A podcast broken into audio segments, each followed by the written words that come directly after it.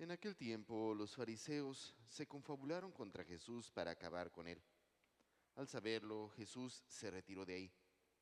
Muchos lo siguieron y él curó a todos los enfermos y les mandó enérgicamente que no lo publicaran para que se cumplieran las palabras del profeta Isaías. Miren a mi siervo a quien sostengo, a mi elegido a quien tengo mis complacencias. En él he puesto mi espíritu para que haga brillar la justicia sobre las naciones. No gritará ni clamará, no hará oír su voz en las plazas, no romperá la caña resquebrajada, ni apagará la mecha que aún humea, hasta que haga triunfar la justicia sobre la tierra, y en él pondrán todas las naciones su esperanza. Bueno, hermanos, continuamos leyendo el libro del Éxodo. Y si escuchamos con atención, nos damos cuenta que hoy eh, eh, tuvimos la oportunidad de que se leyera la narración del proceso que vive el pueblo de Israel para ser liberado, ¿verdad? Una experiencia que queda marcada para la historia del pueblo de Israel y hay que reconocerlo también para nosotros porque en el fondo, pues la celebración de esa Pascua, el hacer memoria de ese paso del Señor, es lo que nosotros hacemos año con año como católicos celebrando la fiesta de la Pascua, ¿verdad? En aquel entonces el pueblo de Israel celebraba pues que Dios los había liberado de la esclavitud de Egipto. Bueno, pues ahora celebramos como cristianos no solo la liberación del pueblo de Israel, sino la liberación del nuevo pueblo de Dios de la realidad del pecado.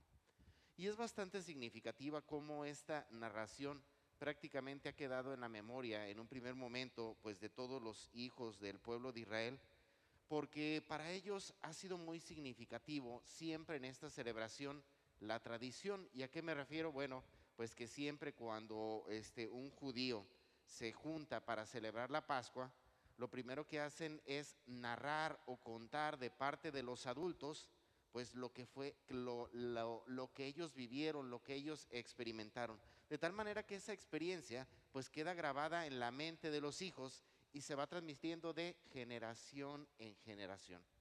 Situación que siendo conscientes, hermanos, a veces como católicos somos muy descuidados, ¿verdad? ¿Ya qué me refiero con esto? Bueno, que a veces no tenemos los suficientes cuidados de transmitir, de educar y de enseñar a nuestros hijos el porqué de las cosas, sobre todo en el ámbito de la fe, ¿sí?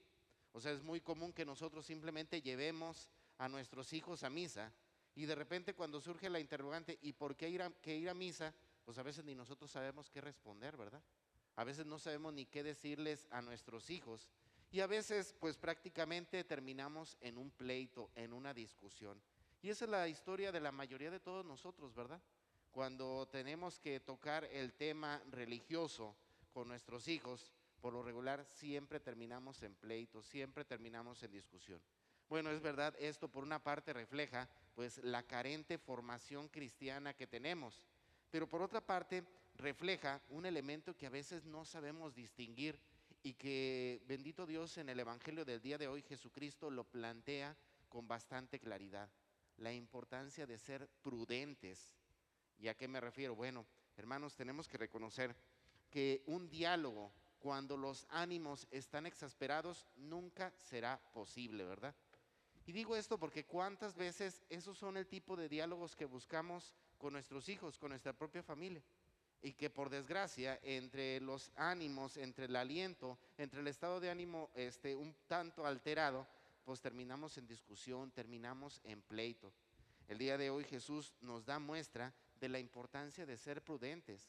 Hay momentos en los que literalmente, pues lo más conveniente es retirarnos, ¿verdad? ¿Para qué? Pues para plantear cuál es el ambiente o la realidad más conveniente. Escuchamos como el día de hoy literalmente dice que todos los que estaban en torno a Jesús andaban confabulando cómo acabar con él. Y eh, es muy curioso cómo lo que Jesús hace simplemente es retirarse de ahí, ¿verdad? Él continúa haciendo su trabajo, pero se evita pleitos, discusiones, conflictos. Y es ahí donde nosotros hermanos deberíamos de aprender esta realidad. A veces por desgracia no sabemos quedarnos callados, ¿verdad? cualquier situación que se presenta, a veces queremos arreglarla y no arreglarla por desgracia, sino simplemente imponer nuestras ideas, nuestros criterios, cuando a veces no es el, ambiente más adecuado. ¿Cuántas veces terminamos peleando con nuestro esposo o con nuestra esposa y precisamente por esto, por falta de prudencia, ¿verdad?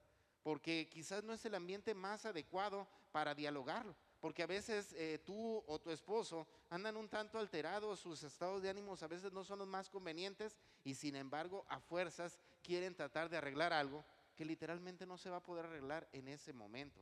Aquí hay que ser conscientes, hermanos, lo ideal es de que cuando busquemos dialogar, pues estemos en paz, estemos tranquilos. ¿Para qué? Para que lo que brille no sean nuestros sentimientos que quieren imponerse, sino nuestra razón y lo que nuestro corazón desea.